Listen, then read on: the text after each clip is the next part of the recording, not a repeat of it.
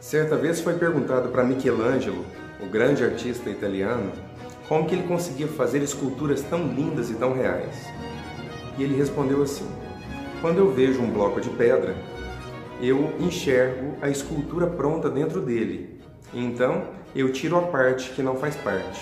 No fundo, a escultura já estava lá pronta.